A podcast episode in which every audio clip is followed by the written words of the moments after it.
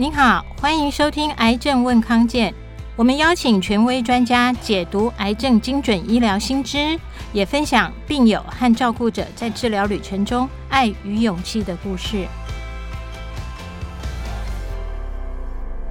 各位听康健的朋友们，大家好，我是《癌症问康健》的主编慧敏。今天要跟大家聊个话题，叫做酸性体质。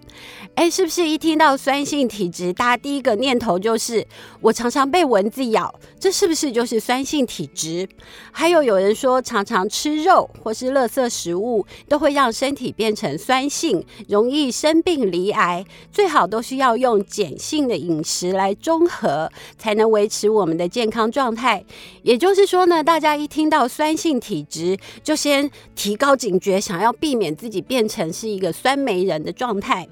不过呢，身体的酸碱值真的这么简单就可以二分吗？对于癌细胞来说，所谓的酸性真的是一个好的生存环境吗？我们今天请到的是国家卫生研究院癌症研究所的副研究员张文祥博士，他要从科学的角度来跟我们聊聊这个话题。欢迎张博士。谢谢谢谢，呃，各位听众大家好，呃，我是国家卫生研究院癌症研究所的张文祥。那国务院这份工作是我回台湾，呃。唯一的一份工作，所以我们在这边已经研究了癌症大概二十几年了。谢谢。哼哼，这么经验丰富的张博士呢，其实我跟他认识，原本是透过一场记者会。那当天张博士他所发表的研究报告主题，他是写为什么癌细胞不怕酸中毒？他探讨的是癌细胞适应酸性环境压力的机转。那我们听到这个酸性环境，就第一个觉得，哎，这是不是就是酸酸性体质啊？等等，就想到这一类话题。但这到底是一个什么样的研究呢？我们先请张博士帮我们做一个简单的说明。好的，我之所以会跳入到这个研究领域啊，是因为我长期在做癌症研究的是，我的主要研究是在于说，当我们人体得到肿瘤之后，我们的癌细胞。会慢慢的往血管的方向去做侵袭跟转移的动作。那么我主要是研究这个癌细胞怎么去移动的这个机制啊。它过程当中，它会用到一些所谓的蛋白质。这些我们就用一个比较啊浅显易懂的话来讲，就是说它是用一些工具来钻，来开辟出一条路，让后面的啊千千万万的癌细胞可以往前移动啊。那我在这研究这个这些蛋白质的过程当中呢，就在读很多文献的时候，发现一个很特别的现象，就是说，理论上在这些蛋白质的最大活性应该是要在正常的。啊，我们人体的酸碱值在七点四的条件下，但是所有全世界的文献、各种证据，尤其是生化证据，证明说这些在负责钻洞开路的这些蛋白质，它的最大活性呢，都是在酸碱值稍微偏弱酸一点的活性才有最大活性。所以，博士，您的意思是说，癌细胞它其实是可以在为偏酸的环境里面生长，是这样的意思吗？不是这样说，应该是说癌细胞在七点四，这个是我们人体的一个血液循环的正常酸碱值。我们从第一株人类的第一株癌细胞株就是啊海拉细胞，我想这个也甚至于拍过电影。那么科学家在研究癌细胞的时候，他们就是在试着各种不同的培养条件下。发现说，在正常的酸碱值去培养癌细胞，可以让癌细胞长得特别的好，特别的棒。那么后来，我们现在开始陆陆续续有越来越多的科学家尝试着把癌细胞培养在比原来正常酸碱值再稍微酸一点点的条件下的时候，癌细胞还是会长。这就是我们最难克服的地方，它还是会生长，但是它的生长速度刚开始它碰到一个哎。这个环境好像不是我昨天的原来的七点四啊，所以它会稍微慢一点点。但是你给它足够的时间，让癌细胞去适应这样子稍微偏酸的环境之下，它的生长曲线、生长速度会随着我们培养时间的拉长，而渐渐恢复到原来跟七点四的条件的生长速度是差不多的。所以要回答您的问题，应该是说，癌细胞除非你给它非常非常的酸哈，酸到这个六点零或者再更酸，但是这种条件下，我们身体里面的各种细胞，正常细胞也都死掉了啊，所以这种疗法是不切实际的哦。所以我在想，这边就说，呃，正常的它还是会长，稍微偏酸的，它刚开始长得比较慢，但是往后它还是会再回来到它该有的生长曲线。有兴趣的听众呢，可以在听完我们这一节的节目之后呢，到我们的节目介绍页，我们会放上老师这一篇研究报告的连接。那大家不妨点进去看一看这个有意思的研究报告。不过，我们其实听到这边，我们还是会把重点放在那个酸性环境这个关键字上面。那其实老师他本身不是研究这个酸性的专家，但是因为就是他跟酸性的这个体质做了这个研究报告的连接之后，很多人都会追着他问：哎，那是不是就是所谓的酸性体质？所以逼得老师是不是也不由得要去多做一些研究，去看一些文献，去了解这个酸性体质是一个什么样的说法？那其实酸性体质有很多理论，很多学派。我们先不管它是对还是错，我们请张博。我是先从您的科学的角度来分析一下，这到底是一个什么样的看法？呀，因为包括我的亲朋好友哦，听到这个有时候这个喝咖啡聊天啊，这个下班的时候会聊一下，都误以为我在研究这个酸性体质哦。那我自己也好奇啦，我就去问啊，去查啊，然后包括很多中医师啊，到底这个体质是什么哈？那我后来就一路追哈，追到大概就是所谓的体质啊。事实上啊，很多人都认为说是来自于那个春秋战国时代的一本书叫《素问》，然后那个一算哇，那个已经是两千多年前的书啊。然后我又把那个文言文的调出来看，里面根本没有讲体质这两个字啊。那大家为什么是认为说啊，那一本书呢，造成了这两千多年来中医的演变哦？我想最主要原因就是那一本古书，它讲的就是说，呃，随着年纪越来越大，我们的身体会有各种改变，头发变白啦，皱纹变多等等的。我用白话去讲，就是他在形容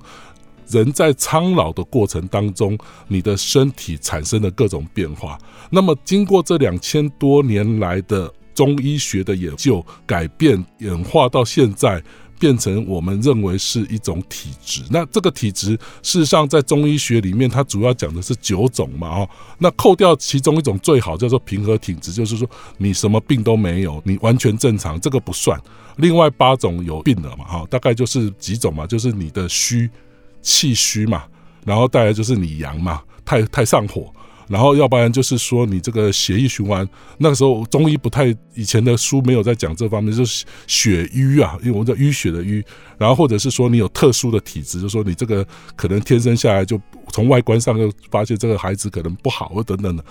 所以我就在想说，哇，什么叫做体质哈？那这个体质，我们刚刚讲的这九种体质。其他的这八种属于不好的体质，我就在思考，人类现在已经突破了八十亿人口了。如果你除以八种体质，那不就是每一种体质都有十亿人口之多吗？然后你如果去看十亿人口，台湾就两千三百万人呢，那你去想说，那么五十个台湾岛，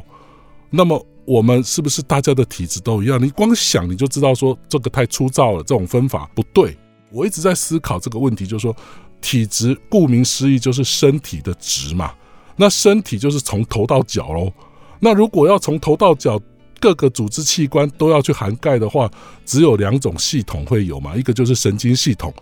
还有一个血液循环系统，包括淋巴系统。只有这两种系统，我们可以从头到脚各个组织器官都有到达嘛。那如果是这样的条件之下，我们把身体分成各种不同的体质。从严谨的定义来看，所谓的体质应该就是看神经系统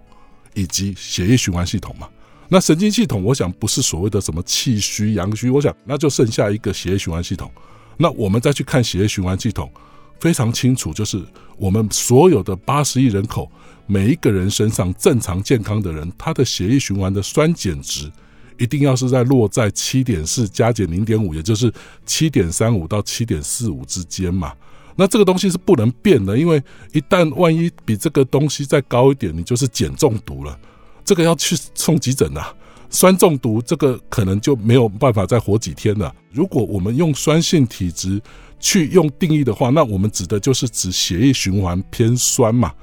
那因为我们的血液循环系统不允许我们的酸碱值产生大的变化，所以如果用我刚刚讲的这种定义的话，它理论上应该是不存在的。那大家这么关心、这么觉得很重要的这个酸性体质说法，到底是怎么来的呢？呃，我一一般我在看，就是说最近这这二三十年，大家是说是因为呃有一位美国人啊，他叫 Robert Young 哈，那他前几年被美国法院判刑了嘛，就是说他在提倡这种酸性体质，他从二零零二年就开始出了一系列很畅销的书哦，就是说呃我们的身体的酸碱值很是我们健康的关键呐，如果你的身体偏酸，就可以生各种病啊，包括癌症等等的哈。然后他又提出了一套疗法，就是说你不要去做任何的化疗、放疗，你就是靠我们把这个酸性的肿瘤哈，然后用碱性的食食物去改变它，就可以抗癌了，甚至于可以把这个癌症给消灭掉啊。那你知道这个全世界所有不幸得到癌症的病人，他们需要的就是有这样的人，即便是现在证明当然是骗子，就是说呃，就是一道曙光。那给他们这些癌友一个希望，而且这个概念、这个理念，酸性这种酸碱平衡这种理念是大家都听得懂的，所以呢，它就会变成瞬间非常的红哦。那当然，最后就是因为有些癌友呢，相信了他的他的说法，那就放弃了该有的正常的疗法，而接受他的另外一个哦，我们叫做另类疗法。那不幸就过世了哈，所以那当然过世的还有的家属就提告啊，最后这位就判刑。不过关没多久啊，现在又出来，去年又又在讲一些呃非常可怕的理论啊，我想这边就。不再多提这样子。好，也有人说啊，就是如果喝碱性水或是多吃蔬果这一类碱性食物的话，都可以抗癌或者是防癌。但是食物它真的可以改变人体的酸碱值吗？我们休息一下，稍后再从科学角度，请张博士帮我们聊聊。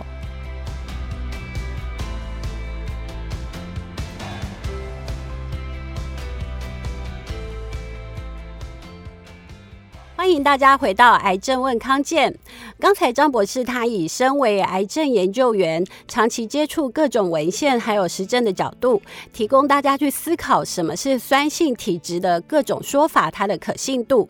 那呃，大家还是会想说，那如果说我平常多吃肉，多吃一些垃圾食物，或者是说我喝碱性水。我可以吃一些比较偏碱性的食物，都可以让我的身体的酸碱值有一些改变。那这个说法成立吗？在我们的研究领域来看，当然是不成立了。就是说，呃，我们的血液循环系统哈，它就是像我刚刚讲的，就一定要维持在七点四，它顶多会有一个零点零五的一个酸碱值的一个曲度空间哈。那当然也有曾经有人问我说，哎。那这样子，我们如果今天呃甲菌哈，它的血液循环系统是七点四五，那乙菌呢，它是七点三五，那会不会我这个乙菌就比较容易得病啊，包括得癌症等等的？这句话问得很好，但是在我们科学家来讲，没办法去证明，原因就是因为我们的最精密的仪器也没办法去精准的去量测每一天二十四小时每一分每一秒的。血液循环的酸碱值变化，所以在我们科学家的定义来看，基本上只要是在七点四上下一点点，都属于正常的血液酸碱值。那如果在这样的定义之下，任何食物或饮料，是不可能去改变血液循环的这个大的全身上下在跑的这个酸碱值是不可能的，更不要说去改变癌友们在某一个组织器官长肿瘤的那个位置的酸碱值，这是不可能去整个血液循环系统是不可能去改变的。我想这个观念，这个叫做大环境。那我刚刚讲的，我的研究是属于肿瘤周边的一个微小的环境，我们人体的体积啊。假设我们用一个一百七十五公分的身高来算哈，大概七十公斤来算，我们人的体积大概就是八十几个立方公分的体积。我们的比重跟水其实是差不多的，这个道理非常简单哦，就是说，因为我们的百分之七十的左右主成分，人体是水分嘛，所以我们的比重跟水其实是很接近的，但是我们的体积呢，却是达到了八十立方公分的这个大小。可是我们病人的肿瘤啊，如果我们用精密仪器去看或者开刀去看，大概就一两公分，再大一点了不起三公分。您去看说这一公分，其实它占全身的八万七千分之一嘛。那么您就是可以发现说，我在研究的是那个几万分之一的那个微小的一个立方公分的微环境，但常常我们坊间在讨论的这个什么酸性体质、体质这些东西，都在讲一个大的环境，这是两个截然不同的观念。所以我在这边必须要特别的澄清一下，就是说不要寄望在啊、呃，我们能够透过饮食去改变。我们所谓的大环境的血液循环的酸碱值，甚至于假设有所谓的酸性体质，这都是不存在的。因为所谓的，即便是酸性体质，在中医的严谨的定义之下，它并不是那九大体质之一啊。所以酸性体质，呃，不知道从哪边来，也不是那个美国人发明的，因为在那个美国人之前。就已经我们华人世界就有所谓的这种理论了哈，但是我想这已经不可考。那即便我追到最早的呃两千多年前的的古老的文献，也没有提到体质，更不要说提到当年怎么可能会去知道两千多年怎怎么可能知道什么叫做酸碱值这个定义？所以某种程度来说，如果说大家想要喝点碱性水或是吃碱性食物，它如果对，对你来说有安慰剂的效果的话，只要是天然的食材，我们不要偏食，不要吃太多，其实多少它都是食物，它不会有什么问题。只是说你想要用某一种单一的食物来左右癌细胞的生长，应该也不是这么简单就可以，就是二分法可以做到的。因为毕竟我们身体的环境的影响因素是非常非常的多。不过从营养的观点来看呢，均衡饮食一定是最重要的一件事。所以，我们如果说因为特定的疾病的关系，要多吃或是少吃某一类的特定成分的话，我们最好还是透过医生或是营养师帮我们做一个正确的调配会比较好。我知道，呃，就张博士，您自己是癌症研究员，但是您同样也是一位癌友的家属。那当你面对自己的亲友罹癌的时候，您又是一个怎么样的心路历程呢？呃，我跟很多癌友应该是呃属于高危险群哈，像我外公就就肝癌过世。那当然，外公过世的时候我还小哦，那个时候才国中哈。那真的对我影响最大的，应该就是我的母亲哈。那当年呢，我刚回台湾没多久，她就呃不幸罹患了这个末期的卵巢癌哦。那在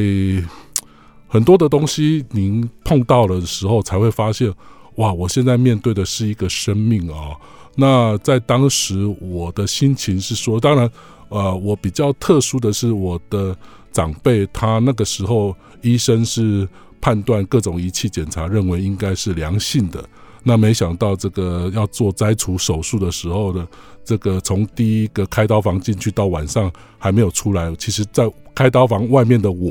大概就心中有数，说糟糕了，这一定是妈妈的身体里面有什么样的恶性的肿瘤哈，是啊，应该也是扩散到全身才会处理这么久。哦，那那所以当下我其实就知道啊，那当然啊，这个开刀之后，呃，恢复了，醒来之后，这个过程，这个这个是我们怎么去陪伴的不幸呃罹癌的的亲人，这个是我想很多癌友都会面对的。导致我比较特别的就是说，当后面的要一路要上来的这种各种的化疗的方法怎么去做，那这个东西就是。对我来讲是非常挣扎，因为我们都知道说各种疗法都有它的不得不的副作用，但是我身为儿子，我怎么样能够让母亲说，我不能够跟他说就做就对了，因为这个不是不是最好的沟通方式。那我们怎么样去去让母亲这个能够过程当中呢，能够把痛苦病痛降到最低哈，陪伴。还有一些药物的，我们有这样的专业是可以让母亲先有个心理准备。我想这个是，呃，在当年我的那个时候还没有网络那么发达哦。现在我想癌友们都可以去看哦，就是说各种医生也都会解释啊，就是说呃各种要做的任何化疗或放疗的时候，它可能面临的副作用等等的哈。那对我来讲，当然最后我母亲也就几个月后就不幸往生了啊。那对我来讲，也曾经想过说。我是不是做错了决定？在当时，我是不是在跟医生讨论的过程当中，因为父母亲全然的相信我做的每一个判断，等于说我母亲把他所有的信任都交给了这个儿子，就说既然我儿子是这方面的，那我儿子说要我做这个疗化疗，我就去做；儿子叫我不要做那个，我就不去做那个。那么对我来讲，这个压力非常的大，因为。我在面对一次的一个生命，这不是一个冷冰冰的几张纸、几个文研究文献，我读一读，看看里面讲什么就好了。它是一个活生生的一个生命，所以我曾经想过，如果时光能重来，是不是不要让我的母亲受那些的辛苦？也许呢，她比较能够不要那么辛苦的过最后几个月的时间哈。这个对我来讲一直有一些自责哈。那一直到我的。长官哈，这个呃陈立忠所长哦，就我的我的老长官哦，他真的对我非常的好。他只他给我一句话让我点通，他就说：其实你在这边挣扎的这些、想的这些可能的情况，你永远不知道。如果时光倒流，你如果不让你的母亲接受这些疗法的时候，你永远不知道你会不会是那个少数能够成功。而你的母亲而受惠于这样的疗法，能够成为那个少数被治疗好的病人。我想这句话对我来讲启发到现在哈，十几快二十年了，我都还记在记在心里头。就是说，呃，应该我们要用正面的想想法去说。也许我知道，可能我做这个疗法会有各种不同的不舒服的感觉，但如果我不去做，我永远不知道我。身上的这个癌症会不会因为我去接受了这样的疗法，而让它能够减小、减小、变小，或者甚至于消失？我想这个是癌友在面对这个过程当中，我身为这个亲人，也许有一天轮到我自己也会得癌症，因为我是属于高危险群哦。这个是一种该我认为是一个蛮好的一个心理的建设。所以其实啊，是像张博士，他是一个专业的研究员，每天面对癌细胞、癌症这些的这个研究。可是，在他面临到亲人是成为癌症患者的时候，其实他心里面的挣扎跟我们所有人都是一样。但是，我们真正这个心理关卡要怎么度过？我们每个人都有不同的方式。不过，无论如何，面对治疗，然后做。正确的判断，不要偏颇的去相信某一种说法，相信偏方等等。其实不管怎么样，应该还是治疗癌症一个最重要的一个观点，是吗？应该是说哈，我想现在的药物开发非常的快速啊。我们如果什么都不做，嗯，然后去选择相信多喝碱性水，它不是不好。哦，如果今天碱性水，因为我记得碱性水好像房间在卖大概 pH 九点零嘛，哈，八点五、九点零还好啊。如果这些非常碱，那个喝下去胃受不了了，胃破洞你就完了嘛。那我想这个东西不要去相信那种非常极端的。我也曾经有过这个癌友啊，寄那个树根。非常重的树根，我抬都抬不起来。说他们相信吃这个树根的萃取物是有抗癌的效果，各方面都有。但是对我们科学研究者来讲，哈，我们不敢随便说话，因为我们没有累积足够的证据，我们不敢乱讲话。所以，我想饮食疗法不管怎么样，这都是好的，饮食平衡这些都是好的，但是不要花大钱。哦，我想这个就千万不要倾家荡产去买一种非常贵的。我们我们有一种迷思，就是好像越贵的东西，好像是疗效越好。那这个东西在西医是，尤其是刚上市的药物，但是那个东西不用你烦恼，那个东西是健保署，它它如果能够 cover 这样的呃呃医疗费用的话，那是最好。如果不行，医生也会告诉你说这个费用不便宜。那么。在这种情况之下，我觉得癌友们先跟医生好好的讨论，然后现在网络的资讯非常的发达，那么，即便如果万一啊，万一说您搜寻了很多网络上的各种抗癌的资讯，治抗啊这个这个防癌的资讯，但是您不知道什么是正确或错的，欢迎跟我们联络，我们会告诉你说，这个理论可能现在还没有那么的精准。好，我想这方面可能是癌友们可以跟呃试着，因为现在网络二选一，网络发达是好还是不好？当然是好。但是它的缺点就是，你怎么从里面去挑你觉得是正确，而怎么去判断它，然后不要去相信那些错误的观念。我想这个地方是非常非常需要癌友们非常小心的地方。啊，今天真的谢谢张文祥博士从癌症研究员的角度，提供我们看待人体酸碱值和癌症相关性的科学说法。那我这边帮大家做一个重点整理。第一个就是人体真的没有所谓酸性体质这样子的说法。那像博士在做的研究呢，他是在癌细胞的周围微环境的酸碱值做研究，这个可能只是这个癌细胞身旁边就是一两公分小。小的这个范围，绝对不是我们所谓的这个酸性体质这样子的概念。还有啊，就是如果我们想要透过一些特定的食物来改变我们身体的大环境，这个呢也是做不到的哦，不可能的。因为人体的呃血液里面的酸碱值是不容易这样子被改变的。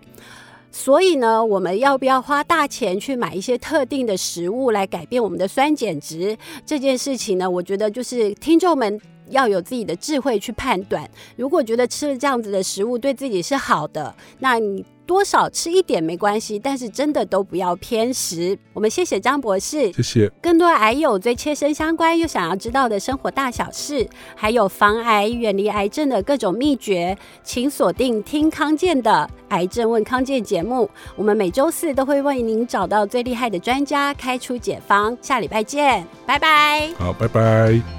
谢谢您收听今天的节目，更多资讯欢迎您上癌症问康健网站，也可以订阅我们的癌症问康健电子报。有任何的健康问题或者想知道的主题，可以留言或写信给我们。谢谢大家。